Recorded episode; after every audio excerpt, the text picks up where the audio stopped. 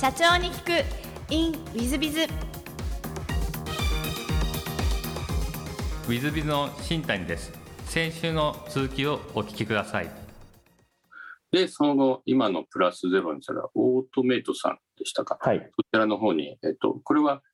一緒に立ち上げみたいな感じなんですか？あそうです。あの、えっと、今も一緒にやってる永田というものがいるんですけれども、永田もあの、博士号をあの取っておりまして、まあ、二人ともあの、えっと、AI 関連の研究してたということで、まあ、二人でちょっとやってみようみたいな形で、あの、立ち上げた会社になります。なるほど。何かこう、AI の会社を立ち上げようみたいな、こう、経緯といいますか、思いといいますか、そういったものは何かございました？か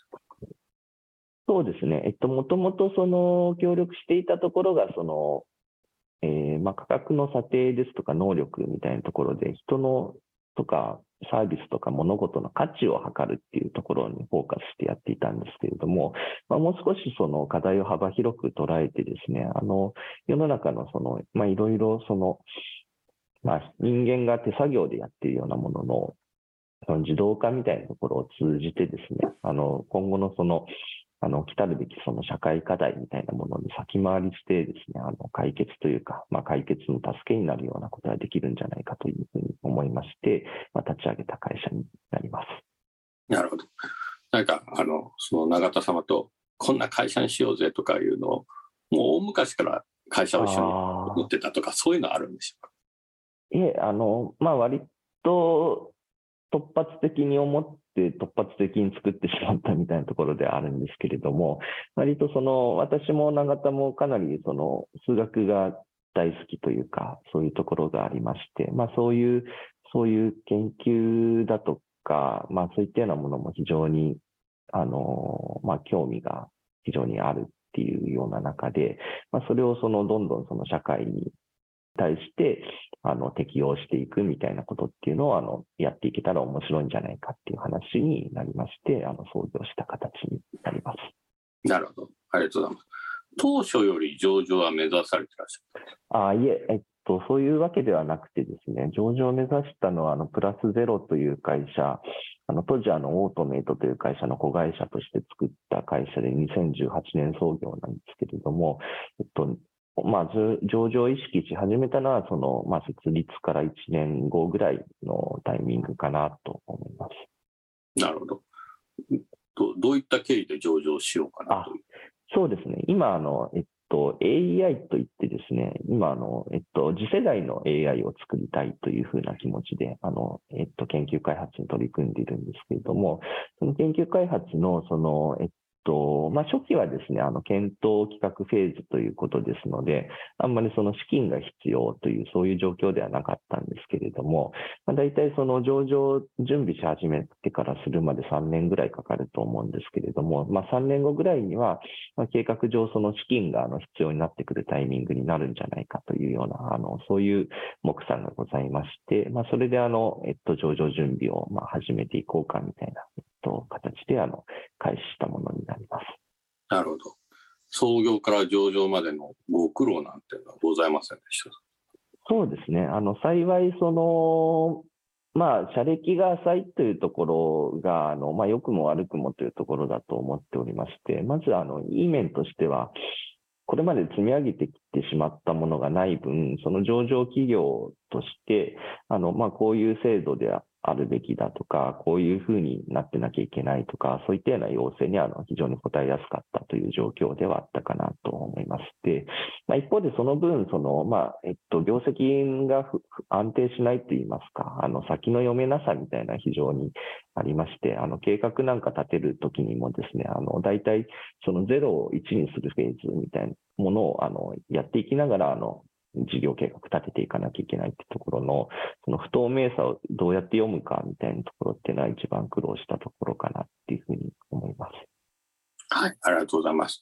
えー、そうしましたらですね、えっ、と、御社の事業内容をぜひ宣伝がてらご説明いただきたいんですが、どんな事業なんでしょうか、ありがとうございます。えっと、AI をその、えー、顧客企業に、あの、まあ、えー、組み込んでいくみたいなことをあのやる事業がメインでございまして、でそれであの、まあ、いただいた、えっと、収益、お金を原資にですね、あの自社の、えっと、AI 開発を行っていると、そういう組織になっております。で、今あの、えっと、AI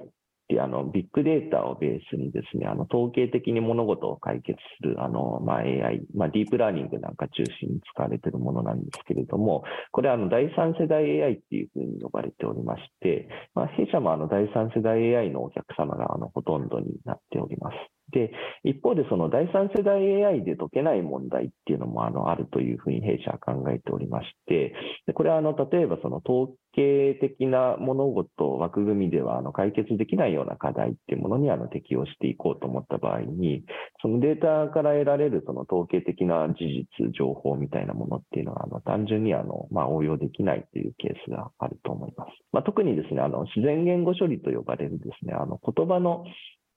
えー、処理をですね、あの機械にやらせるみたいな、なんかそういったようなことを考えると、あのまあ、言葉ってあの当たり前すぎることってことデータにならないんですね。あのまあ、例えば、そのリンゴを食べましたって書いてあるときに、じゃあ、食べたリンゴはどこに行くのかって、もちろんお腹の中ですけれども、食べたらお腹の中に行きますよってデータがあるかっていうと、まあ、そんなに、あのたくさんは落ちてないっていうことがあると思います。まあ、これはあの非常に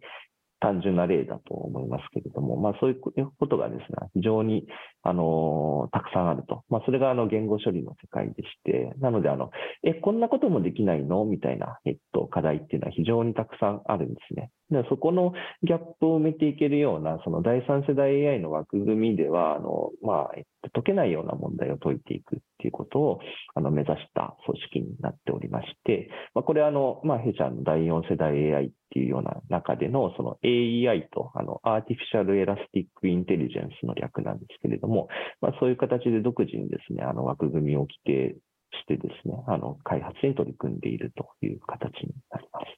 なので、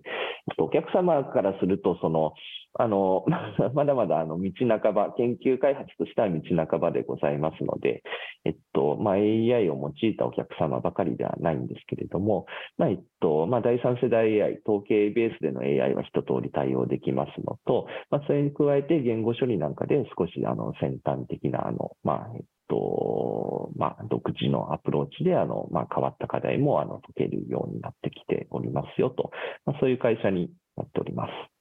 はい、ありがとうございます。そうしましたら、全く違うご質問もさせていただければと思います。あはい、えー、事前にですね、好きなも好きなことで、これがもうすごいですね。数学、楽器の演奏と捉えていただいて、まあ数学本当にさっきからずっと出てきてるんで、ちょっとこれは ちょっともう置いときましてですね。楽器の演奏も先ほど出ましたが、今でも尺八とかは演奏なさるんですか？ああ、もう今、あの、まあ、そうですね、練習する環境、まあ、意外と大きい音が鳴るんですね。意外と大きい音が鳴るので、なかなか練習もしづらいなっていうところで、まあ、サックスの方が大きいです。サックスも尺八も、まあ、最近はご無沙汰という感じなんですけど、まあ、電子ピアノはあのヘッドホンでできますので、まあ、それであの弾いていたりとかはします。なるほど。ありがとうございます。で、座右の銘もお聞きしまして、えー、人間万事作用が馬をお選びになったんですが、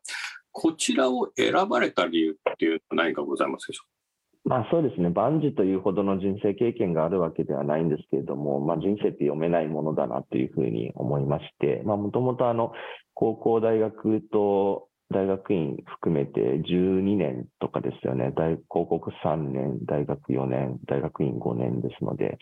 14年とか、あの、研究者志して、あの、まあ、そういう気持ちでいたのが、まあ、いつの間にかこんなところにいるということでして、あんまその将来の予測とかをしても、まあ、しょうがないのかなっていうふうに、あの、まあ、今は思っているというような形でして、まあ、ですので、あの、まあ、今、その場その場でのそのまあ、最善といいますか、あの、まあ、やりたいことに正直に、あの、生きていくっていうことで、あの、やろうかなと。当面はそういうふうな方針でやっていこうかなというふうに思いまして、まあ、そういう気持ちでおります。なんかちょっとしたベテランの経営者みたいなお答えでちょっと。いやいや、とんでもないです。とんでもないです。あの、本当に背背伸びというか、あの、僭越なことをあの申し上げてしまったかもしれないです。いえいえ、大変素晴らしいお話でありがとうございます。で最後のご質問なんですが、この番組、経営者向け、全国の社長様向け、もしくはこれから起業する方向けの番組でございまして、もしよろしければ、社長の成功の秘訣をお教えていただけたらなと思います。まあ、成功に向かってこれから頑張っていきたいという、そういう、まあ、組織であるので、まだまだ道半ばではあると思うんですけれども、まあ、えっと、そうですね、あの、まあ、好奇心に素直に、あの、まあ、突き詰めていくみたいな、なんかそういったようなところを、あの、まあ、私は大事にしておりまして、私はあの、大学院にいた10年前って、あの、1日に AI の論文ってそんなに出てなくて、1ヶ月に100本ぐらいだったんですね。で、これあの、私あの、根性であの、全部、ほぼ全部読んでおりまして、なんですけれども、今あの、2年に2倍のペースであの AI の論文って増えておりまして、今あの、1日100本出てるんですね。あの、2の5乗で32倍ですので。まあ、えっと、ですけれども、あの、生命科学の論文って1日1000本出てるんですね。ですので、あの、AI の研究っ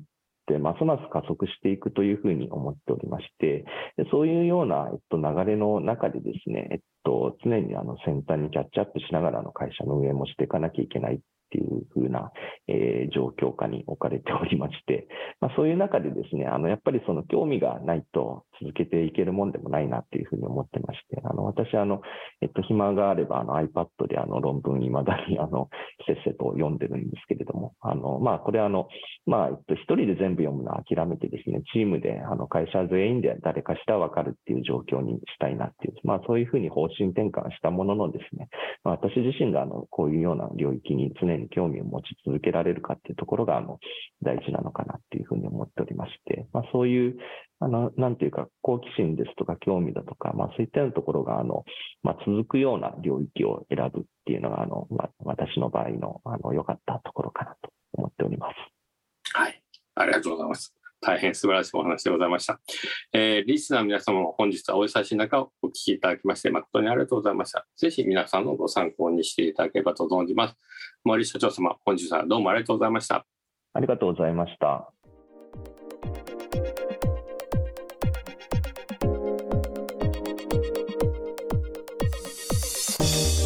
えー本日の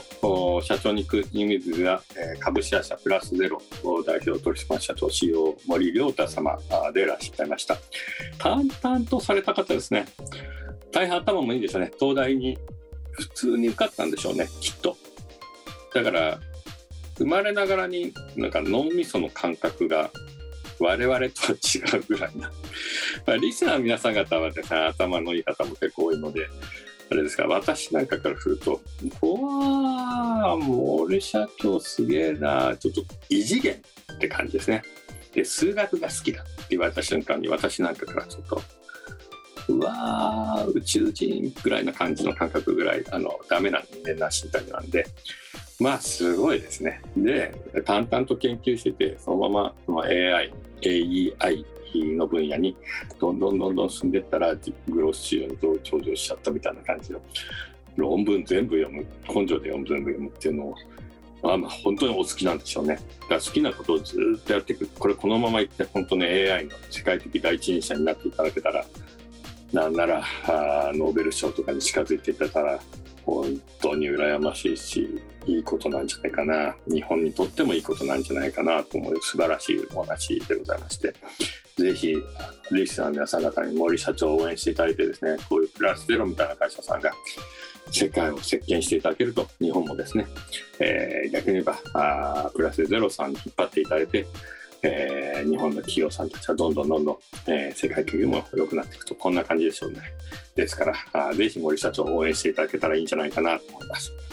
えーぜひ皆様よろしくお願いいたします、えー本日の社長に行くティームウィズはここまで。また来週。3分コンサルティング。i z b i z が社長の悩みを解決。本日の3分コンサルティングはウェブコンサルティングの会社さんです。東海地方でウェブコンサルティング事をやっております。3年ほど個人としてやっておりましたが、昨年法人なりをしました。おめでとうございます。順調に売り上げが伸びていることが、初の新規採用に動きたいと思っています。そこで、一番最初に採用する社員はどんな社員がいいのか考え始めました。社員第一号ですから、将来の幹部社員、私の片腕になってほしいと思っています。しかし、どういう人間を採用したらよいのか、自分の中でしっかりとしたビジョンがないことに気がつきました。社員第一のにはどのような人材を採用したらよいでしょうか。ご教授いただけましたらありがたく存じます。これはなかなか難しいですね。弊社も私が独立して、えー社長になって採用したら、採用しても採用しても大体半年以内に全員辞めていくという時代がありました。で、途中で考え方変えました。私の姿勢を変えようと。で、社内の、まあ、整備をしようということで、社就業規則をちゃんとしたり、社内規定をバッチリしたり、人事評価制度をちゃんと作ったり、また経営理念を作って、えーその経営理念の浸透をしたり、えー朝礼で、えー1項目を社員が喋らせ、コメントさせ、私もコメントするというのを毎日やるみたいな。こういうことを先にやります。で、そこからまた採用していったら、辞めなくなっていって、今ではあの、まあ、たまに辞めるの人間いますけども、まあ、独立するとかそういうケースであ辞めていくケースが多いので、まあ、採用としては今のところうまくいっている。普通の企業さんよりも、いわゆる退職率は低くなっていると。こんな感じになっています。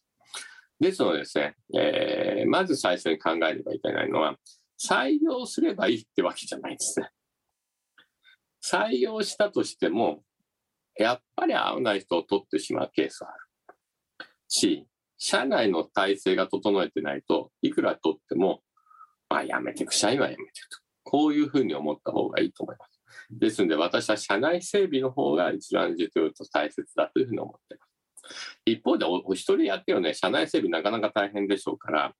まあ、まずは採用してみるっても手もあります。でもうすぐ辞めたらまた採用するっていうふうにすると腹をくくることももしかしたら一つの方法かもしれません。そのうち気づくことがあります。そうすると社内整備に手がつけられるんじゃないかなと思います。で、もう一つの方法は、えーそのペルソナですね。どんな人間が右腕になってくれると嬉しいかというのを社長さんも自らが、えー検討し、ペルソナ像を決めていくと。そうすると、じゃあそのペルソナに近づくのは、どんな社員を採用すると、そのペルソナにいち早く近づけるだろうか、みたいなことをストーリー立てて、えー検討すると。こういうことが必要になります。で、そうすると、おのずと採用する人間も決めていく。まあ、ある意味、こういう人物を採用すべきだ。で、こういう人物は、こういうマーケットにいるから、ここで採用しよう。みたいなことが決まってくると。こんな感じですね。まあ、弊社なんかはあ経営者向けのネットメディアを運営しておりますので、社長になりたい人、もしくは経営者の心が分かりたい人、みたいな人たちを採用してます。えーですので、ちょっと変わった人間ばっかりを採用してますので、えーそういう意味でいくと、えーたまにコミュニケーション取れない人間とかも採用してますが、案外活躍しています。それは、えー当初の採用基準から、うちの会社はどういう人物がいたら活躍するだろうかというのをちゃんと考えたから、うまくいき始めているというのも一因だと思っています。まあ、そういう意味では、今お話しした、え3つぐらいのことを組み合わせながらですね、まあ、ペルソナを決める、もしくは採用してみてから考える、もう一つは社内整備をする。この3つの組み合わせですね、えー少しずつのさじ加減も必要かもしれませんが、この3つの組み合わせをしながら採用していくのがいいんじゃないかなと思います。で第1号は、やっぱり社長様が、えーどんな人物を右腕になってくれたら嬉しいかあみたいなことのペルソナが一番重要かなと思いますので、そういうとこからあ採用基準を設けていって、えー第1号に、えーいい人物を採用したらいいんじゃないかと思います。ぜひご検討ください。えーこれでもちょっとなんか分かりにくかったんで、もう一回ということであれば、えー無料の経営相談あ受けたまってますので、何々とご相談ください。えー本日の3分コンサルティングはここまで。また来週。